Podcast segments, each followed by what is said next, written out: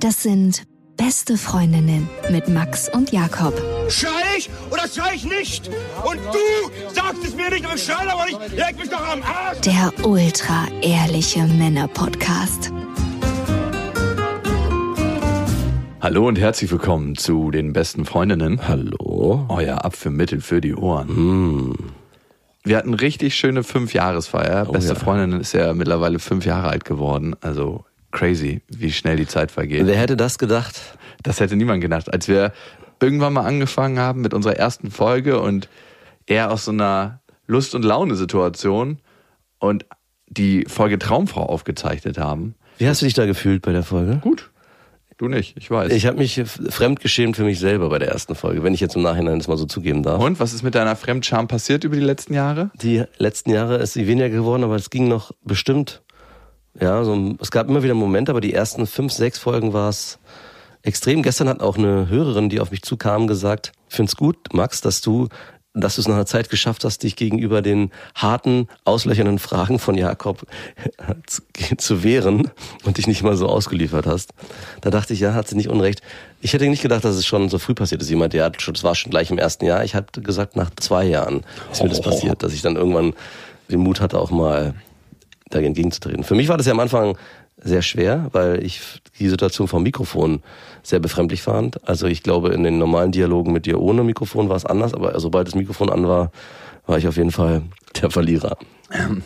Das ist auch reine Gewohnheit am Ende, ne? Ja, also wie viel Jahre machst du das und wie sehr vergisst du das, was eigentlich passiert? Am Ende passiert ja auch nichts. Wir sitzen in einem fucking Raum Ja. und zeichnen das Sprachsignal auf. Das ist alles, was passiert. Der Raum hat sich verändert. Der Raum hat sich verändert, der ist größer geworden und das ist so krass zu sehen auf so einer Feier und dann mal in Kontakt zu kommen mit euch, die das hören und mit uns Zeit verbringen. Es ist ja, wir verbringen mittlerweile so viel Zeit miteinander. Ja. So viel Zeit, das ist so unglaublich. Und es kam jemand nach der Show zu uns an, in Berlin, im Huxleys hatten wir gespielt, und meinte so, äh, vielen Dank an euch. Vor anderthalb Jahren hat sich meine Verlobte von mir getrennt und die hat mir extrem über die Zeit geholfen. Und da dachte ich mir so, wow, eigentlich machen wir gar nichts. Nee. Und trotzdem ist es so schön zu hören, so ein Feedback zu bekommen. Das merkt man ja nicht, wenn man irgendwo in einem Raum sitzt und was aufzeichnet. Nee. Eigentlich fühlt es sich so an, als würden jetzt zwei Leute sitzen. Es ist so, dass jetzt Es, ist so, es fühlt sich nicht nur so an. Es ist Es so. ist fucking so, dass hier zwei Leute sitzen. Ich bin übrigens letztens im Zug gefahren, das war auch eine sehr skurrile Situation. In einem Ruheabteil habe ich gesessen Natürlich. und da haben sich zwei Taubstumme unterhalten. Und die eine saß in so einer einen Vierergruppe auf der einen Seite und die andere auf der anderen Seite, ne? Und es war so eine skurrile Situation, dass sich zwei Taubstumme mit ihrer Zeichensprache unterhalten in einem Ruheabteil. Haben die auch ihre Laute gemacht? Also diese Sprechlaute, die Taubstumme ja oft machen? Genau. Die haben das einfach nur so klack, klack, klack und die Mundbewegung. Und ich dachte mir, das sind die einzigen, die über diese Entfernung eine Konversation führen dürfen im Ruheabteil. Ja, stimmt. Das war so ein skurriles Bild. So, wow, ey, ihr dürft das, krass. Ich meine, für die wäre es aber auch überhaupt nicht schlimm, wenn die in Kinderabteil oder in einem anderen lauten Abteil sitzen würden. Eigentlich, Ja, das ist das Krasse, ne? die müssen, müssten ja eigentlich nicht mehr. Oder auch im Club, ne? Solange Ja. die sich sehen, ist so pa, pa, pa. äh, es kann so laut sein, wie es will. Heftig. Man denkt oft an die Nachteile von Einschränkungen in Anführungsstrichen, Ja. aber es gibt auch in bestimmten Situationen Vorteile. Ja, ich hatte mal eine Freundin, die in einer taubstummen Familie groß geworden ist und selber aber nicht taubstumm war. Und sie hat das so beschrieben, dass es dort viel, viel körperlicher und viel, viel rougher zugeht. Also weil, und ich habe das auch irgendwann verstanden, warum. Also sie war auch dann im Alltag viel, viel körperlicher. Also die hat mal Leute, sich Leute so gegriffen und immer viel mehr mit, mit den Händen gearbeitet und kommuniziert. Ja, man muss Körpersprache Man muss, sprechen. ich meine, es ist ja auch ganz klar, wenn du einen Taubstumm oder jemand, der nichts hört, seine Aufmerksamkeit haben willst, wenn der mit dem Rücken zu dir steht, dann was machst du? Du greifst dir den Mhm. und ziehst ihn zu dir rum. Und das ist natürlich eine ganz, war für sie eine ganz normale, ganz normaler Umgang mit ihrer Familie umzugehen, weil die das untereinander so gemacht haben. Die waren halt viel roher im Umgang und das war Und durch halt, unsere Sprache und Sprachentwicklung haben wir uns vielleicht auch auseinandergelebt, weil ja, stimmt. ich habe das Gefühl, wenn du bestimmt, je weniger Möglichkeiten du hast, dich rein verbal auszudrücken, desto mehr Kommunikationskanäle auf anderen Ebenen musst du suchen. ja, klar. Also Und das ist klar, dass du die Körperlichkeit hast. Ich finde, das hat man in manchen Ländern, wenn man sich nicht mit Frauen verständigen kann, dass man da auch eine andere Körpersprache spricht. Also sobald die Sprache, also das, was aus deinem Mund rauskommt, undifferenzierter wird, musst du die Bewegung größer werden lassen, die Mhm. du dazu machst. Und Deutschland ist ja ein Land, wo die Gesten zur Sprache relativ gering sind, Ja. weil die Sprache, glaube ich, so präzise ist. Ja. Weil du kannst alles mit Sprache ausdrücken in Deutschland. Es gibt ja für alles ein Wort. Ich kenne keine Sprache, die so präzise ist wie die deutsche Sprache. Also Englisch auch, aber Englisch, da gibt es so zwei Arten von Sprache, habe ich das Gefühl. So dieses breite Englisch, was überall gesprochen wird, und dieses differenzierte, präzise Englisch ist nicht so präzise wie das Deutsche, habe ich das Gefühl. Also man sagt ja auch, dass im Englischen immer sehr viel umschrieben wird und gar nicht so speziell die Wörter benannt werden können. Es gibt, glaube ich, auch, ein, ich habe ein Video letztens gesehen, dass es so ein paar skurrile Wörter gibt, oder dass es ein paar Wörter beziehungsweise Sachen gibt, die man im Englischen gar nicht genau beschreiben kann, weil es dafür kein Wort gibt. Rucksack. muss man das Kindergarten. genau. Aber wenn wir gerade schon bei Sprache und Kommunikation sind, habe ich letztens auch ein Video gesehen, was mich extrem fasziniert hat. Und zwar ging es um Videospiele. Ja, und das ist wahnsinnig faszinierend. Also ein Doch, Video über Videospiele. Ich finde ja Videospiele an sich schon mega langweilig. Aber es ging nicht um Videospiele direkt, sondern es ging um einen, der in dem Business lange gearbeitet hat und für den Ton zuständig war. Also für Also die, die Geräusche. Sounds gemacht hat. Genau, die Sounds gemacht hat von, von Monstern zum Beispiel, die irgendwie schreien oder auch von, von Helden, die irgendwie so eine Heldenschrei oder Kampfschreie. Und er ist irgendwann aus diesem Business ausgestiegen, weil er für sich entschieden hat, die Art, wie diese Geräusche am Ende produziert werden und trotzdem für den Konsumenten ein positives Erlebnis schaffen, nämlich dass man sich davor sitzt und das alles genießt, hat ihn irgendwann in den Zwiespalt gebracht, weil er halt wusste, wie diese Geräusche entstehen. Nämlich Okay. werden jetzt gerade bei so Monstergeschrei werden in erster Linie Schweine oder Bären in Zoos gequält. Also man geht da hin mit seinem Mikrofon Wirklich? und dann piekst man die zum Beispiel von hinten, sodass sie halt so Quiekgeräusche von sich geben. Und die werden natürlich dann in der Nachbearbeitung beim Sound extrem verändert und meistens dann auch mit Metallgeräuschen irgendwie kombiniert, sodass sie halt sich Passt so ja auch, wenn du durch so ein Gitter so das Mikrofon Ja, schiebst, genau. dann kann man gleich das Metallgeräusch auch mitnehmen. Genau. Klingt wie eine fucking Urban Legend. Aber ich fand es sehr faszinierend, weil ich mir das schon vorstellen kann. Und wenn man sich dann selber mit Computerspielen beschäftigt und dann Genuss daran hat, dass man jetzt, sag ich mal, ein Spiel spielt, wo so ein Monster einen so beeindruckt, oder Aliens, das hat er auch beschrieben, ist auch so ein klassisches Phänomen. Was ist das Alien-Geräusch? Und das ist zum Beispiel ein, ein quietschendes Schwein. Und wenn man dann weiß, okay, da hat eigentlich ein Tier drunter gelitten und man selber hat Vergnügen an dem Film und an dem Produkt, ist es irgendwie auch zwiegespalten. Und wenn man dann noch dafür verantwortlich ist, dass man diese Geräusche, also es gibt ja zu Unterschied, es gibt der Konsument, der es vielleicht nicht weiß. Der fucking Film ist nicht vegan, willst du sagen. Genau, der fucking Film ist nicht vegan. Du bist nicht vegan, Horrorfilm. Und der letzte Genuss stirbt. Was ich mich frage, wenn das wirklich der Fall ist, Mhm.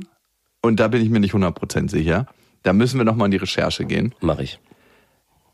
was es unterbewusst mit einem macht, solche Filme Genau. zu konsumieren. Also was ist, wenn diese Sounds wirklich Tiergeräusche sind von Tieren, die gequält werden? Was Ja. macht das mit uns? Es ist so, als ob du ein Stück weit akustisch jeden Tag an der Schlachtbank stehst. Genau. Ich habe mich ja eh gefragt, was macht das mit einem, wenn man so ein Bolzenschussgerät in der Hand hat und jeden Tag 2000 Kühe abknallt? Puh. Also, das ist ja so, wenn du in so einer Großschlachterei bist, 2000 nicht, aber ich glaube, bestimmt so 50 bis 100 Mhm. werden da schon durchgejagt. Und was macht das mit einem? Aber was macht das unterbewusst auch, wenn du dich mit so einem negativen Shit Ja, genau. beschäftigst und das konsumierst? Vielleicht ein Grund, warum ich Computerspiele hasse. Ja. Ich hasse wirklich, es gibt für mich fast keine größere Zeitverschwendung. Und ich habe einen Horrorfilm in meinem Leben gesehen. Welchen? Weiß ich nicht mehr, ich war klein. ich weiß noch, wie ich den geguckt habe. Ich war 13, 14 Jahre, habe beim Kumpel gewohnt. Ich musste immer auf dem Rückweg mit dem Fahrrad fahren und musste durch so eine Autobahnunterführung. Ja. Und in dieser Autobahnunterführung gibt's so Lüftungsschächte und da hatten die mal eine Entführung und haben die Entführten in diesem Lüftungsschacht, Ja. also in diesem Lüftungsraum, weil die Brücke ist ja nicht aus Vollbeton, sondern da drin gibt's so eine Räume. Ja. Und da hatten die die versteckt und du kannst dir nicht vorstellen, ich kein Licht am Fahrrad, bin da durchgefahren und alles stockdunkel nach diesem Horrorfilm. Ach, krass. 500 Meter weiter bin ich noch in eine Oma reingekracht. ja, wirklich.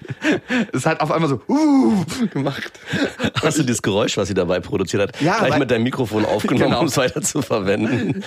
Das war ein Unikat. Das kannst du nur einmal. Das ist dann in diesem Trailer Folge 2 von dem Horrorfilm integriert worden. Das war ein ganz komisches Gefühl. Und die Oma lag dann auf dem Boden und ich habe mir die ganzen Tage später Gedanken darüber gemacht, ob die Oma, weil es war ein bisschen kälter, Ja. also ich habe ihr dann aufgeholfen und sie meinte auch, alles ist okay, aber man hat schon richtig an der Stimme gehört, dass sie richtig geschockt war. Ja. Und ich wollte sie dann nach Hause begleiten, ohne Hintergedanken.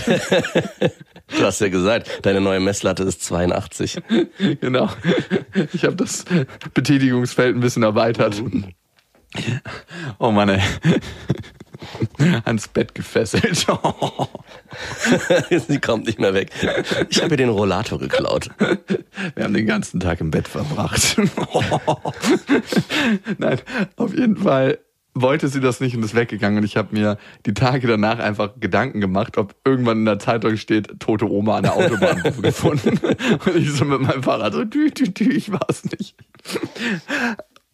Ich wollte mal ganz kurz noch mal zu den Tiergeräuschen, die ich von äh, äh, erwähnt habe. Ich frage mich nämlich jetzt auch gerade, wenn man so einen, zum Beispiel einen Film Alien oder beziehungsweise ob ein Film besonders gut ist für Leute, die dieses Angstgefühl haben wollen, wenn es halt aus Tiergeräuschen gemacht wird. Ja. Weil dann dieses Gefühl sich überträgt. Du verstehst Biologisch gar nicht, genau. besser verankert ist. Du verstehst gar nicht, warum es so gut gewirkt hat, warum der Film so geil Das war. muss aber dann ein Bär sein. Das muss dann vielleicht ein Bär Ein sein. Schwein macht er nicht, vor allem nicht so ein Nein, es geht ja nur um dieses Angstquieken von dem ah, Schwein. und wir haben Spiegelneurone, Genau, du- nehmen das wahr. genau. nehmen- Wow, das könnte Und dass dann dadurch in Anführungszeichen gut erfolgreicher Film entsteht, weil der am Ende diesen psychologischen Effekt hat. Und ein Film, der vegan arbeitet, wo dann irgendwelche Menschen diese Geräusche nachmachen, die sich vielleicht genauso anhören, aber unter Oder mit anderen Menschen. Du musst dann Ja, ins Gefängnis fahren und so einen heißen Drahtstab durch die Gitter schieben. aber dass man Unterbewusstsein versteht oder das Unterbewusstsein versteht halt, hier ist keine echte Angst vorhanden. Und deswegen habe ich auch spüre ich das auch nicht. Und nur wenn es echte Angst ist, spüre ich's. Wow, das könnte gut sein. Ich möchte gerne, dass du da nochmal in die Recherche Mach gehst. ich. Für dich. Und die News dazu möchte ich gerne, dass du die in der Insta-Story veröffentlichst auf unserem Instagram-Kanal. Okay.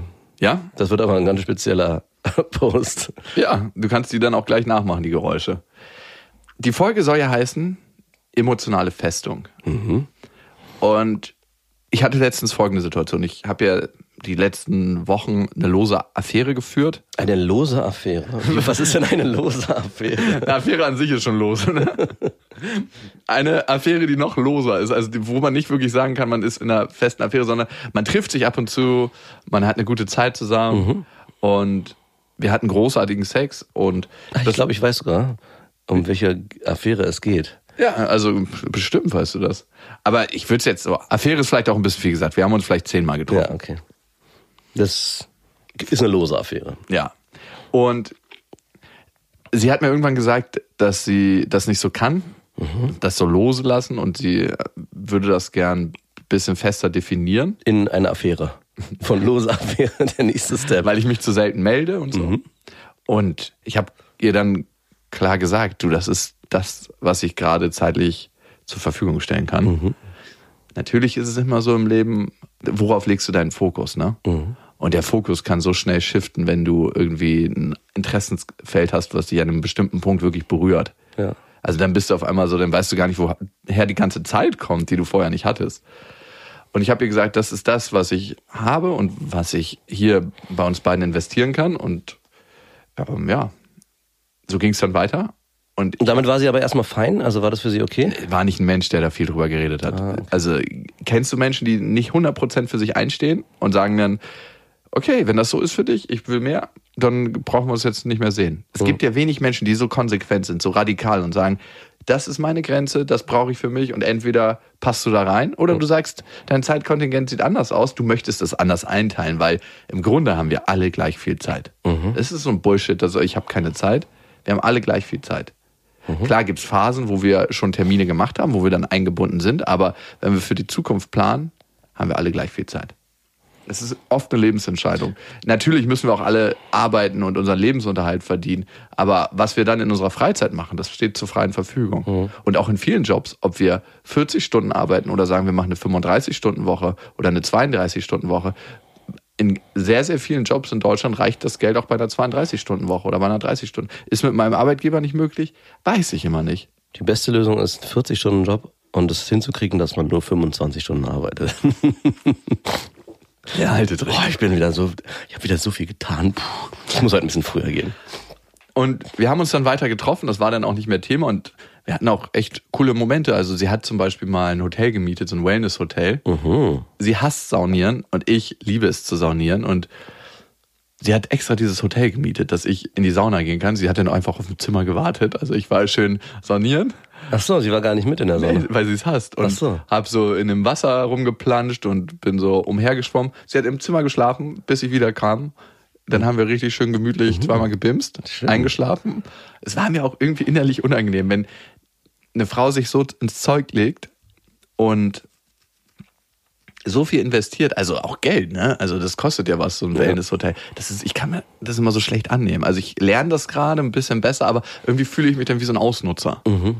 Also, ke- kennst du das, dass, Mhm, Ja, ich, also ich finde schon, dass du ein Ausnutzer bist? nee, aber sie hat äh, sich schon mehr vorgestellt, wenn ich das jetzt so höre. Sie hat, Aber dafür kann ich ja nichts. nein, nein, nein, das wollte ich ja gar nicht damit sagen. Schön, dass du es aber trotzdem gleich mal, dass du in die Rechtfertigungsposition gehst. Ja, natürlich, weil das auch ein bisschen in mir ist, weil ich kann ja nichts äh, für ihre Vorstellung. Ja, und ich, du, wenn du sagst, du hast vorhin eine klare Grenze gezogen und sie hat es da vielleicht nicht für sich erkannt, dass sie auch eine klare Grenze ziehen muss. Ich meine, für sie war das vielleicht noch im Rahmen des Möglichen. Also du hast klar gesagt, du, für mich kann, kann es das und das und das sein. Aber wenn du dich richtig anstrengst. Dann bleibt vielleicht noch ein Rest übrig. Und als kleiner Tipp, ich stehe krass auf Sonnieren. Mhm, Und dann auf einmal kommt das Hotel. Du, ich, du weißt schon, worauf ich hinaus wollte. Und neulich habe ich hier geschrieben und Ich würde mal gern wieder saunieren. Nein, ich habe geschrieben, hey, ich hoffe, dir geht's gut. So ein bisschen bla bla. Und dann kam knallhart eine Nachricht zurück. Du, ich habe jemanden kennengelernt, ich glaube, es ist nicht mehr gut, dass wir uns schreiben. So bin ich übrigens äh, mit meiner Freundin zusammengekommen. Ich hatte eine Affäre und das lief auch eigentlich ganz easy locker für mich. Und ich habe mich dann irgendwann nicht mehr gemeldet und habe dann meine jetzige Freundin kennengelernt. Und dann hat mich die Affäre gefragt, sag mal, was ist denn los? Du meldest dich ja gar nicht mehr. Und ich habe dann einfach nur knallhart gesagt, du, tut mir leid, aber ich habe jemanden kennengelernt. Und ab dann war Funkstelle. Die Mutter meiner Kinder. genau. Und mit dem anderen, also mit der Affäre, mit der du Schluss gemacht hast, oder mit mir, macht das ja normalerweise was. Ich erinnere mich gut, das ist schon ein, zwei Mal passiert in meinem Leben, dass sich eine Affäre getrennt hat, dass sie gesagt hat, ey, ich möchte hier für mich einen Schlussstrich ziehen, weil es entweder emotional für mich nicht geht oder weil ich jemanden kennengelernt habe, der es ernster meint oder was auch immer. Normalerweise hat das was mit mir gemacht, so von wegen, ey, krass, ich war nicht gut genug in dem Moment, um das weiterzuführen oder da ist jemand gekommen, der besser ist als ich. In diesem Fall war es so, dass ich einfach nur gedacht habe, ah, wie so ein, Last, die von meinen Schultern gefallen ist. Also vielleicht war ich mit ihr auf einer bestimmten Ebene in einer Beziehung, wo ich wusste, dass es falsch ist und diese Last davon ist von meinen Schultern gefallen.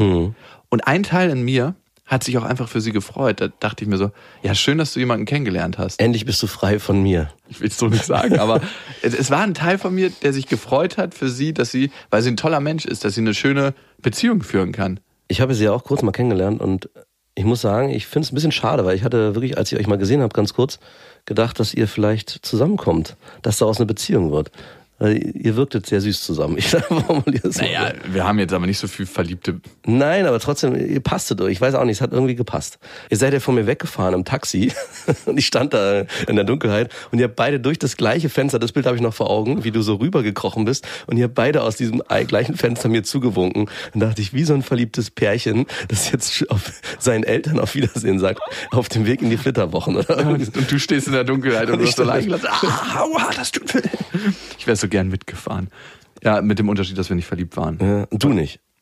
Ja, Weißt- bei ihr, ich habe also- sie nie gefragt. Ich würde auch so eine Frage nicht stellen. Also was ich in dem ganzen, was du jetzt erzählst, was mir dann nochmal auffällt, du redest immer von Affäre, aber ich glaube, sie war und wollte in Beziehung gehen und du wolltest nicht in Beziehung gehen.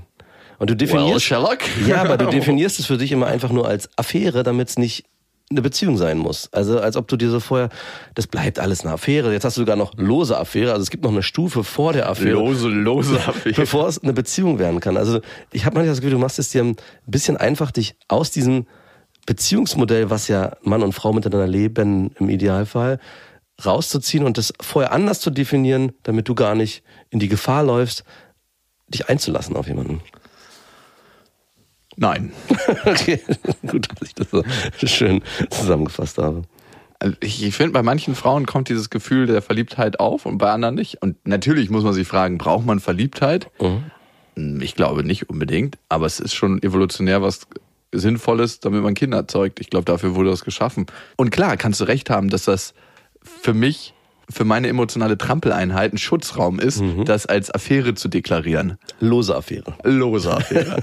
ich glaube, ich spüre das auch, aber was willst du denn machen? Also wenn du keinen Bock, ich meine, jeder Mensch, ja, ganz kurz.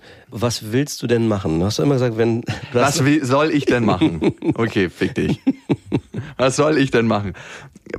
Wenn du merkst, dass du mit der Frau keine Lust hast, eine Beziehung zu führen, trotzdem aber mit ihr körperlich sein willst und es dir auch Spaß macht, einfach mit ihr, ihr Zeit zu verbringen, weil Zeit ist ja das Einzige, was wir haben im Leben. Ja. Das ist wirklich das Einzige und die verteilt man irgendwie. Und wenn du merkst, dass du ihr diese Zeitportion schenkst, aua, wie, fick, wie krass überheblich das klingt, aber nicht mehr. Was soll ich da machen? Dann kannst du mir das ja du erzählen. bist Moral. hilflos dir selbst ausgeliefert in dem Moment.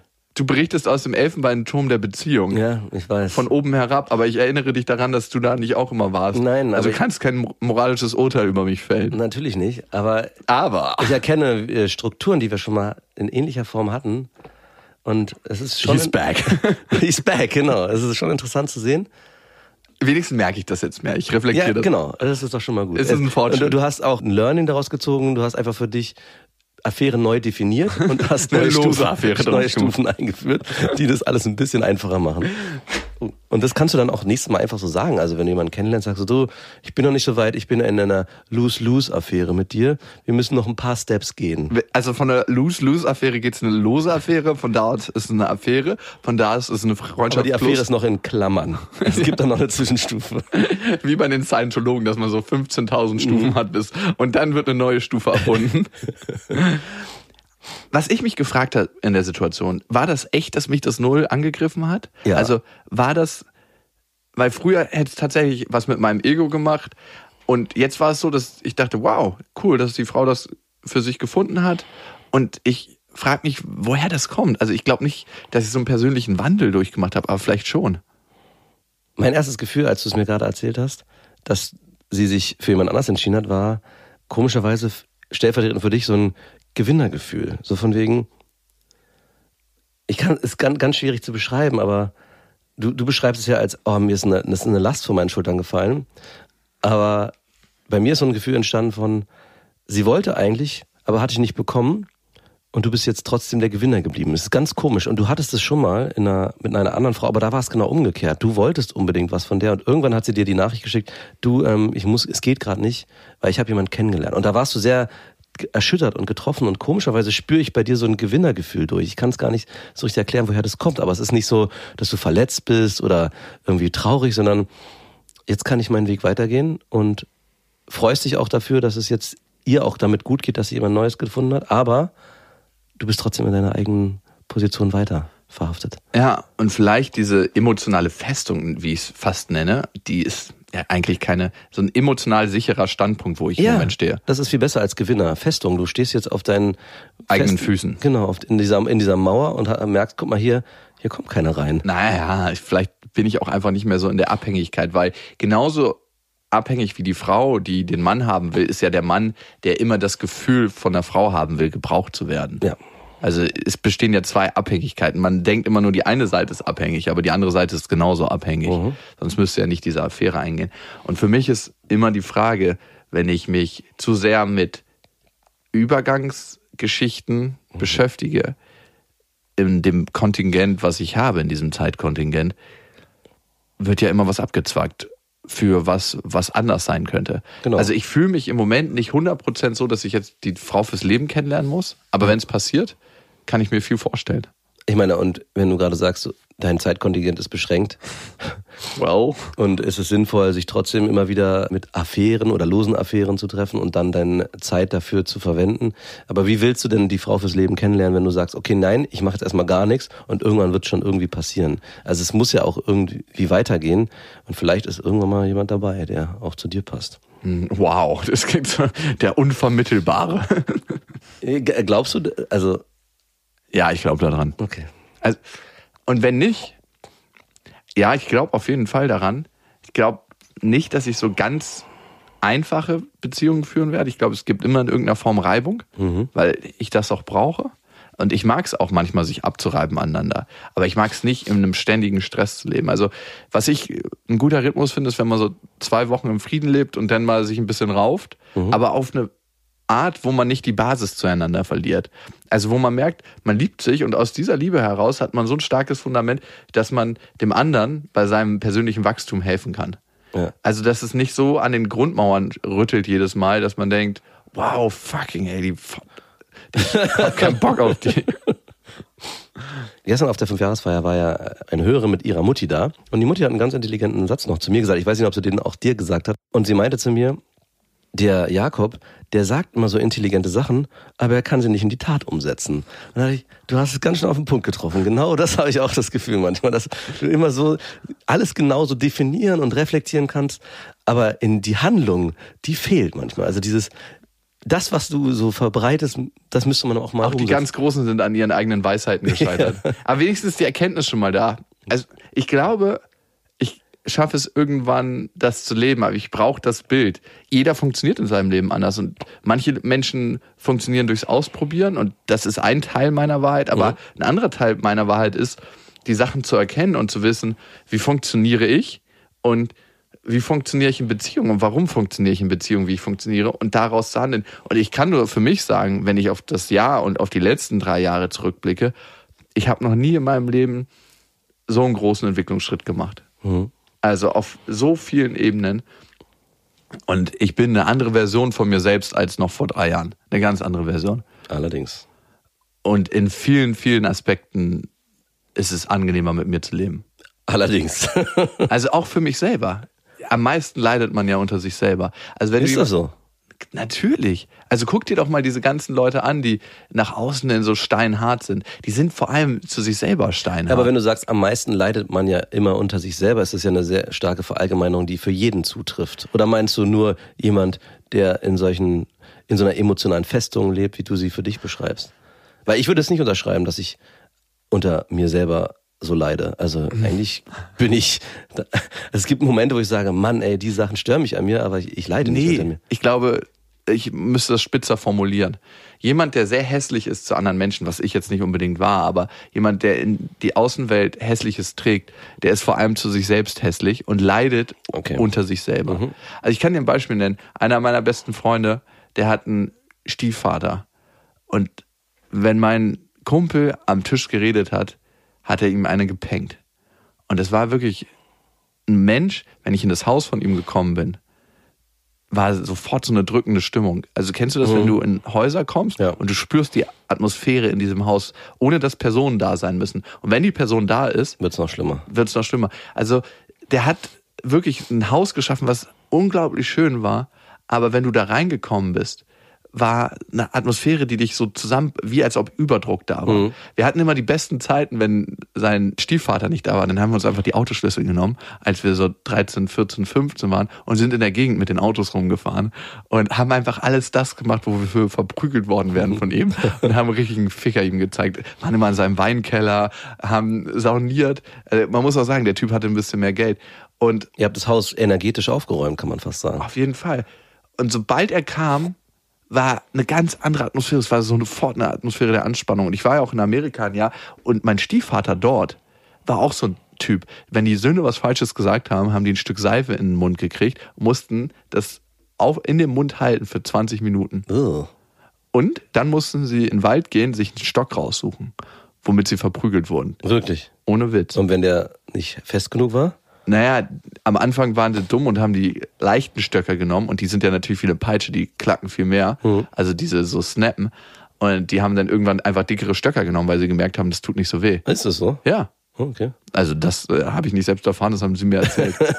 und wenn der Typ im Haus war, das war so einer, der so umschalten konnte und so cholerisch wurde, genauso wie der andere Typ, habe ich sofort gemerkt, das ist eine Atmosphäre, in der ich nicht aufblühen kann Ja. und nicht leben kann. Und trotzdem glaube ich, diese Menschen, die so brutal nach außen sind, leiden am meisten unter sich selber. Also So. unter der Art, die merken das gar nicht so bewusst. Genau, das, das, das trifft es eher. Ne? Die sind sich ihrer eigenen Art gar nicht bewusst. Und wenn es dann irgendwann kommt, ich glaube, dann ist der Durchbruch auch umso härter.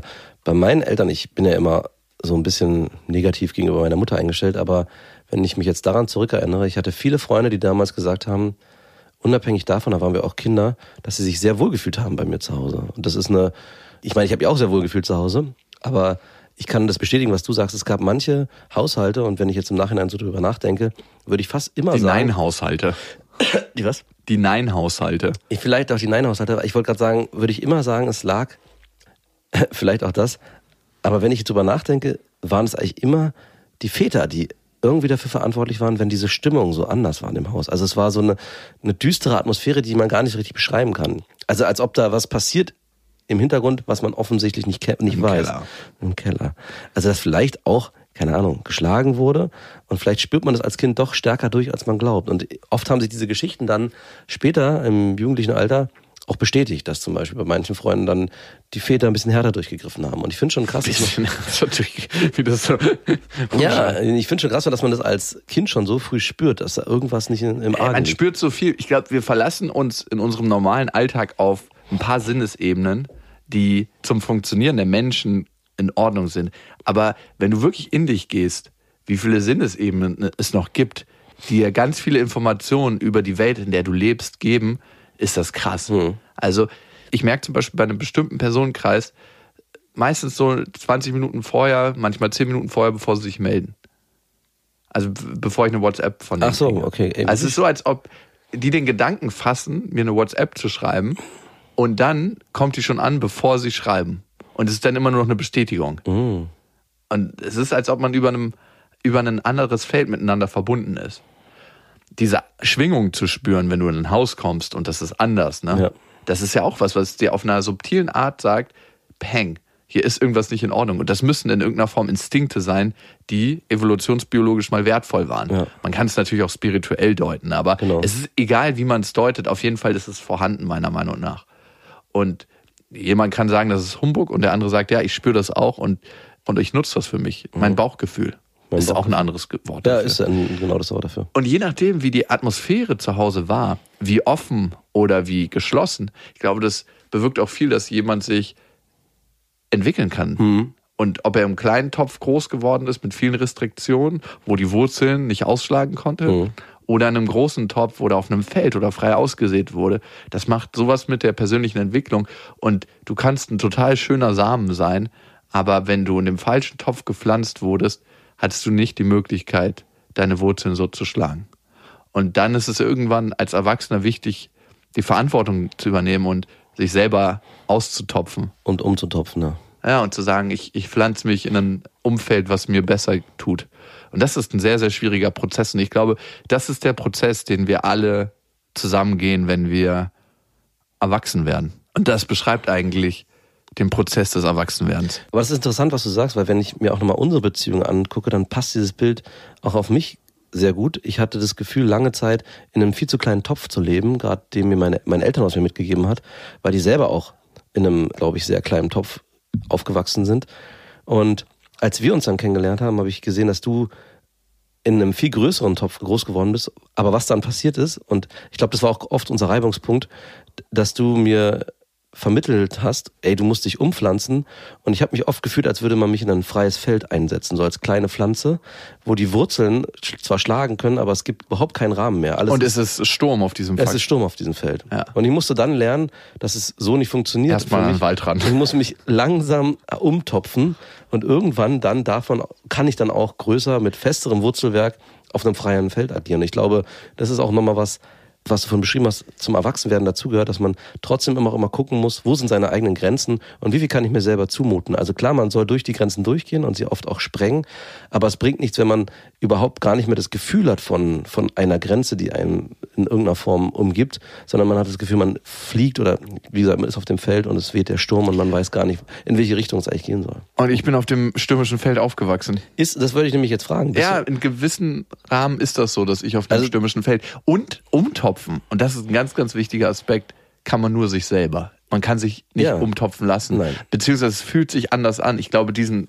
aktiven Schritt des Umtopfens, klar, helfen andere Menschen dabei, den Blumentopf zu tragen, aber Na, die, die anderen helfen einem dabei, vielleicht das richtige die Größe auszuwählen oder vorauszusuchen und vielleicht auch noch die Erde auszuwählen, aber den wirklichen Prozess, den muss man selber machen. Auf jeden Fall. Und dann auch wieder im neuen Topf oder im neuen Umfeld Wurzeln schlagen. Genau. Das ist wirklich die Analogie, die das Leben auf einer ganz bestimmten E- Ebene beschreibt. Und ja, ich bin auf dem stürmischen Feld groß geworden, doch schon. Auf Nicht, auf einem, nicht in einem großen Topf, ich hätte jetzt gedacht, in einem sehr, sehr großen Topf. Ah, Ich habe das Gefühl, dass es nicht wirklich Grenzen gibt. Klar gibt es irgendwo Limitierungen, aber wenn ich darüber nachdenke, was mir mein Vater oder meine Mutter gesagt haben, was möglich ist und was nicht möglich ist, da gab es nie, das ist nicht möglich.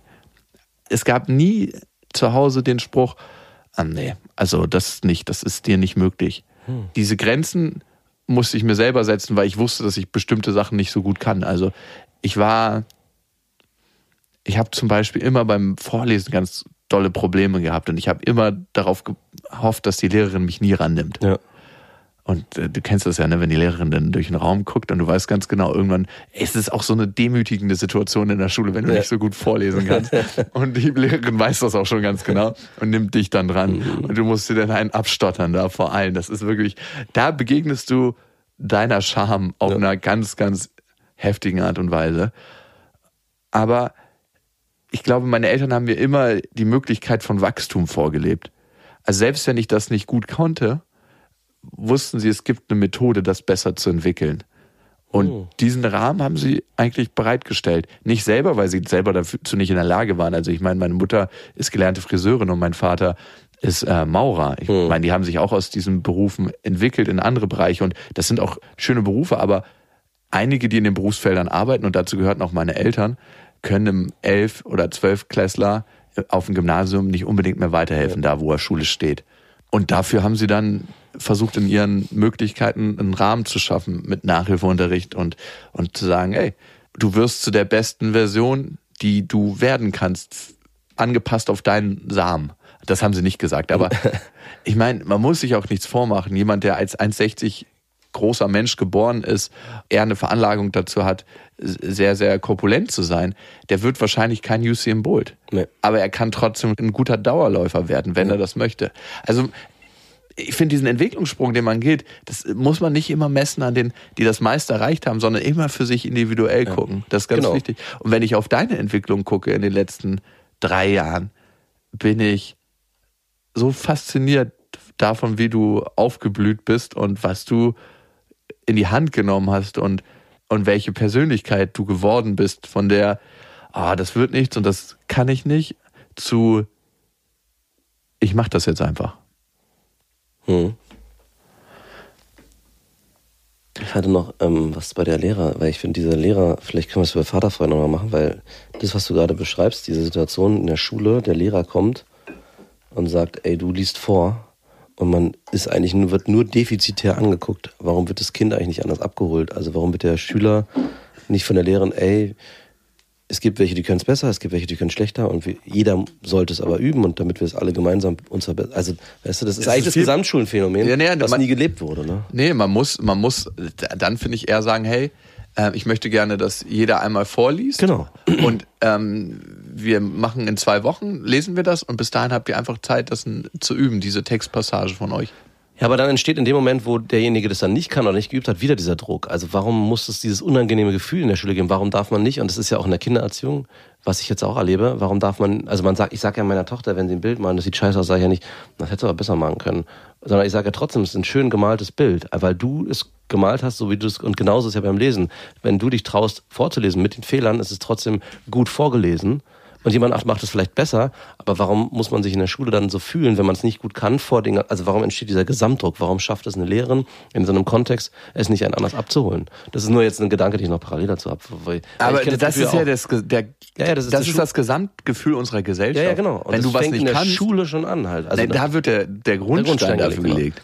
Und wie viele Kinder und Jugendliche haben dann genau das Problem, sich nicht wirklich zu entfalten, weil sie gelernt haben, weil sie nur gelernt haben, das kann ich nicht, das kann ich nicht, das kann ich nicht. Ja. Und dann mach, muss ich mir Das Nischen. ist der und der und der fucking Topf, in dem ich groß würde, und der fucking Topf, in dem ich groß werde, wird immer kleiner. genau, wird immer kleiner. Da wird immer noch ein Stein reingelegt. Ja, genau. Nur noch ein Stein. Und irgendwann haben die Wurzeln überhaupt gar keinen Platz mehr.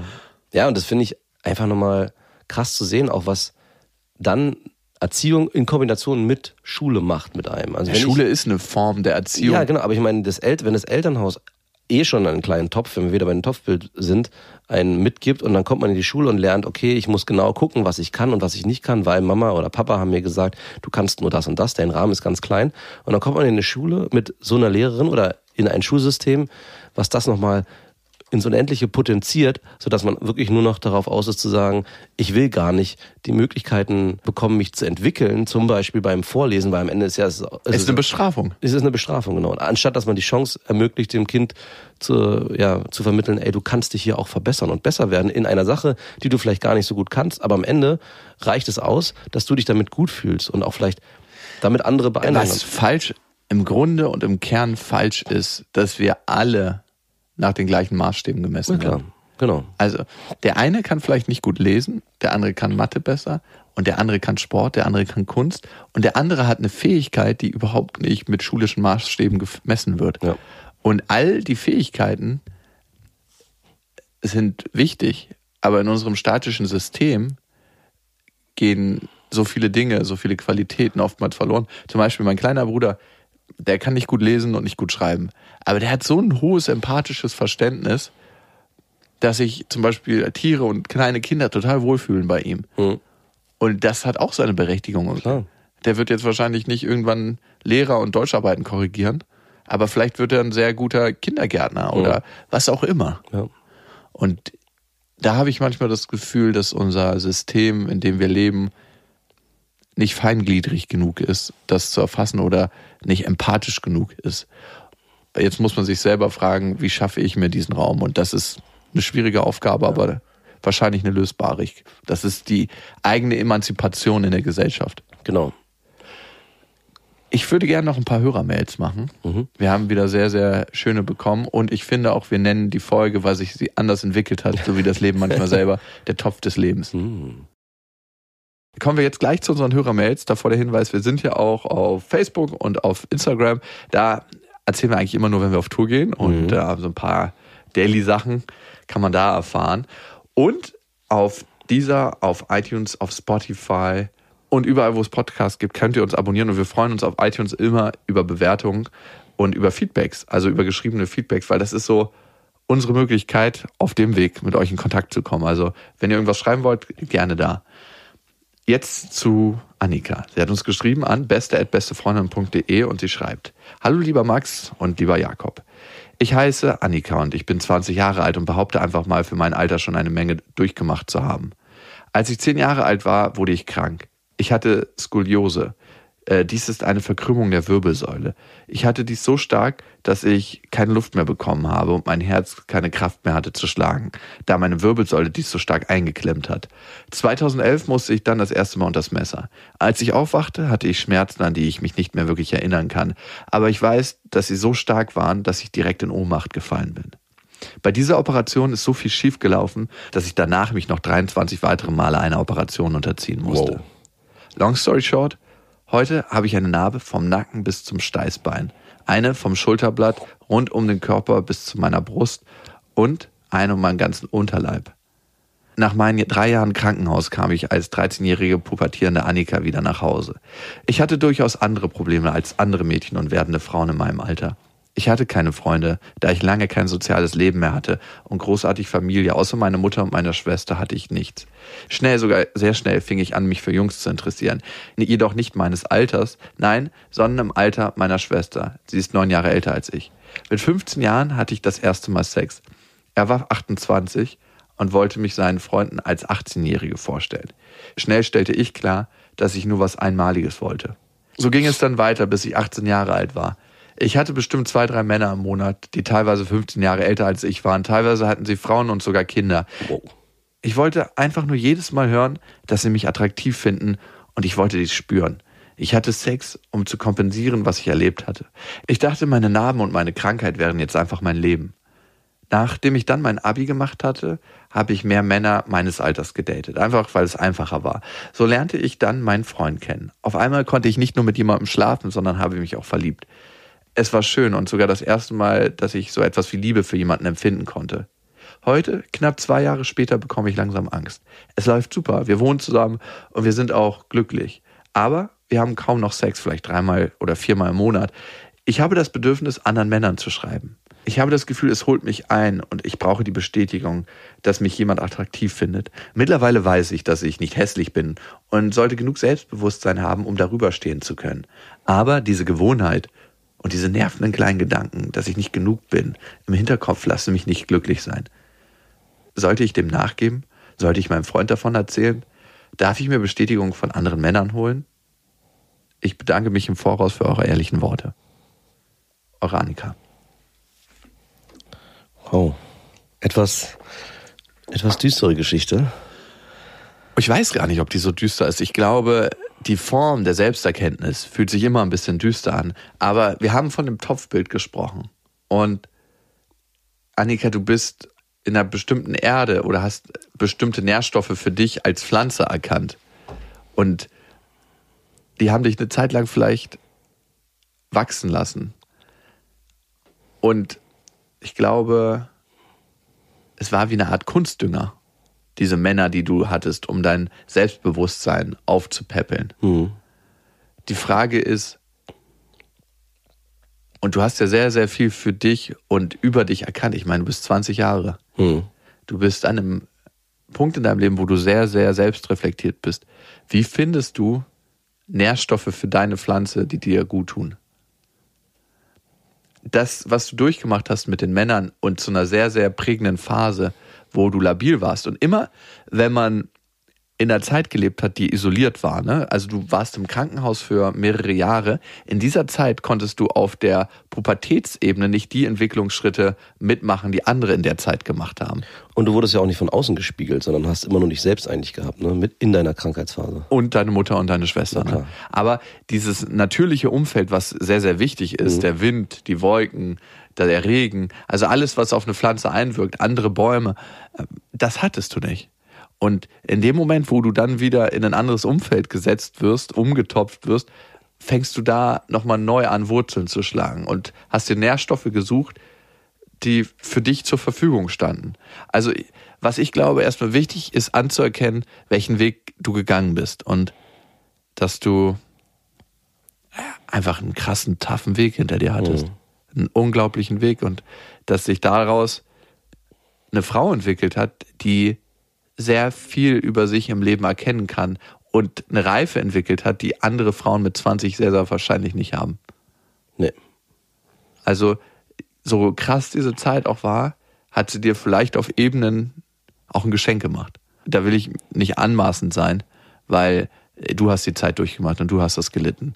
Aber da nochmal eine weitere Perspektive drauf zu gewinnen, ist manchmal ganz hilfreich. Ich glaube nicht, dass du eine Person bist, die sich selbst zum Opfer macht. So wirkst du nicht. Mhm. Deine konkrete Frage war ja, sollst du dir von anderen Männern die Bestätigung holen?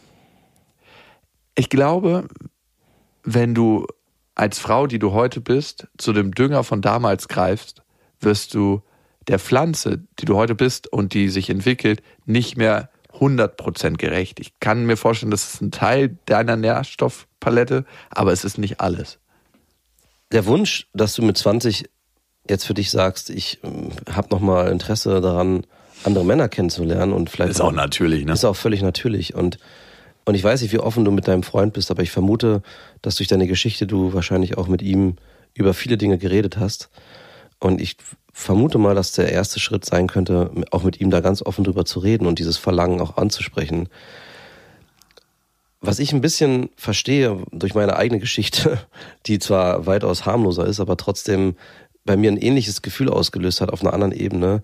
In dem Moment, wo ich damals meinen Hoden verloren habe, habe ich auch Frauen gedatet und mich mit Frauen getroffen, nicht wie du, um mir Bestätigung zu holen, sondern auf der anderen Ebene zu schauen, werde ich von diesen Frauen verlassen aufgrund dieses Makels. Also ich musste lange Zeit überprüfen, ob ich, ob ich ausreiche.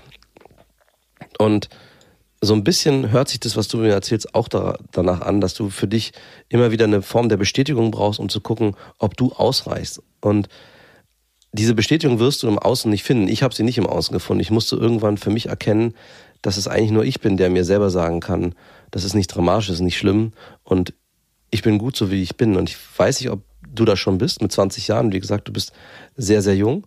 Ich bin da auch noch nicht. du bist da auch noch nicht, das glaube ich gerne. Aber wenn es das braucht, und ich weiß für mich, ich brauchte das damals ganz lange, um, und hätte ich das nicht durchlebt, würde dieses Gefühl, glaube ich, immer noch hochkommen, dann ist es, glaube ich, nicht schlimm, dieses Gefühl auch zu unterdrücken, sondern dem in irgendeiner Form Freiraum zu geben und dem Bedürfnis halt auch nachzugeben, aber in dem Zusammenhang fair mit deinem Freund zu sein und ihm vielleicht auch zu vermitteln, was in dir, in deiner Innenwelt los ist, was in dir vorgeht. Und vielleicht löst sich dieser Knoten auch, wenn du ihm diese Geschichte erzählst und was die Bedürfnisse sind, die du hast und die du eigentlich auch ausleben möchtest. Vielleicht ist durch dieses Gespräch mit ihm verschwindet es. Vielleicht auch nicht. Und dann musst du einen Weg finden, wie du das befriedigen kannst. 20 ist sehr, sehr jung und ich habe absolutes Verständnis, gerade wenn man drei Jahre seines Lebens eigentlich verloren hat, in Anführungszeichen, also dass man die nicht draußen leben konnte, hängst du diesen Jahren auch in irgendeiner Form noch hinterher. Also er hat die, glaube ich, auch schon ganz gut nachgeholt. Also ja, genau. was ich wichtig finde, ist die Nährstoffpalette für die eigene Pflanze zu erweitern. Genau. Also das ist ein Punkt, wie du dich auffüllst, vielleicht mit anderen Männern Kontakt zu haben, aber auch ganz, ganz wachsam sein im Kontakt. Was macht das mit dir? Tut dir das gut? Und diese Sache, man kann sich nur selber sagen, dass man gut genug ist, stimmt auf der einen Ebene, aber auf der anderen Seite stimmt sie auch nicht. Weil wenn das so wäre, dann wäre es auch viel, viel einfacher, als es ist ich glaube, es ist eine Mischung aus der Erfahrung, die ich mache. Genau, deswegen sage ich ja, es braucht schon dieses Gefühl der Bestätigung. Also man muss es, glaube ich, durchleben, um irgendwann zu erkennen, dass es nicht im Außen zu finden ist. Aber wenn man den Weg nicht geht, wie so eine Testphase, dann wird man es, glaube ich, auch nicht von sich aus im Inneren finden. Und deshalb musste ich ja bei mir auch durchleben. Also ich habe es nicht von Anfang an in mir selber gefunden, sondern ich brauchte eine Phase. Und ich vermute, dass es bei dir sehr, sehr ähnlich ist. Hm. Ist kein Muss, ne? Ich glaube, wenn man wachsam durch die Sachen geht und sich nicht in irgendeiner Form betäubt im Leben und guckt, was, was es mit mir macht, dann kann man viele Dinge ausprobieren einfach. Und ja. vielleicht gibt's was anderes, was dich nährt, ne? Bestimmte Freunde, mit denen zusammen sein. Vielleicht tiefere Gespräche, wenn dein Freund dazu fähig ist, mit deinem Freund äh, zu führen und damit anders mit ihm in Verbindung zu kommen und vielleicht auch Sachen für dich zu machen, wo du bestimmte Sachen, die dir passiert sind, nochmal mit jemandem aufarbeitest. Mhm, ja. Und das halte ich für sehr, sehr sinnvoll. Also was wir immer sagen ist, ey, wir tun so viel für unsere äußere Hülle, wir tun so viel für unseren Körper, ins Gym zu gehen, ist völlig normal. Aber was tun wir für unsere innere Welt? Mhm. Also wer räumt da auf? Und ist es nicht sinnvoll, sich da auch manchmal Personal Coach, aka Psychologen oder einen Coach zu holen und zu sagen, ich mache bestimmte Schritte mit ihm durch, weil viele Sachen erkennt man selber überhaupt nicht. Also da braucht man jemanden, der einen spiegelt. Ja. Und das kann eine gute Sache sein. Wow, die Zeit vergeht, wir sind schon wieder so lang. Ich würde noch einmal über unsere Fünfjahresfeier gerne reden und wie ich gemerkt habe in dem Moment, ne, das war eine Riesenbühne, es war das Huxleys in Berlin. Es war ausverkauft. Es war heftig zu sehen, dass man so eine Gemeinschaft geworden ist über die Jahre, ja. über die letzten fünf Jahre. Und ich habe auch in dem Moment ganz bewusst gemerkt, wie schnell dieser Moment auch verfliegt. Das ist so, das Leben ist oftmals wie in einem Zug sitzen und alles rauscht an einem vorbei. Und wenn man nicht bewusst aus dem Fenster guckt, dann ist man auf einmal an dem Ort und merkt, man sitzt schon wieder in einem anderen Zug. Also wie das Leben so, so schnell ist und wie wichtig es ist, diese Momente zu genießen. Und ich konnte kurz innehalten und sagen so, wow, hier sind wir jetzt und das ist es jetzt. Also wirklich, das Leben ist wie im Zug. Manchmal steht man draußen und der Zug rauscht an einem vorbei und manchmal sitzt man drin. Hm.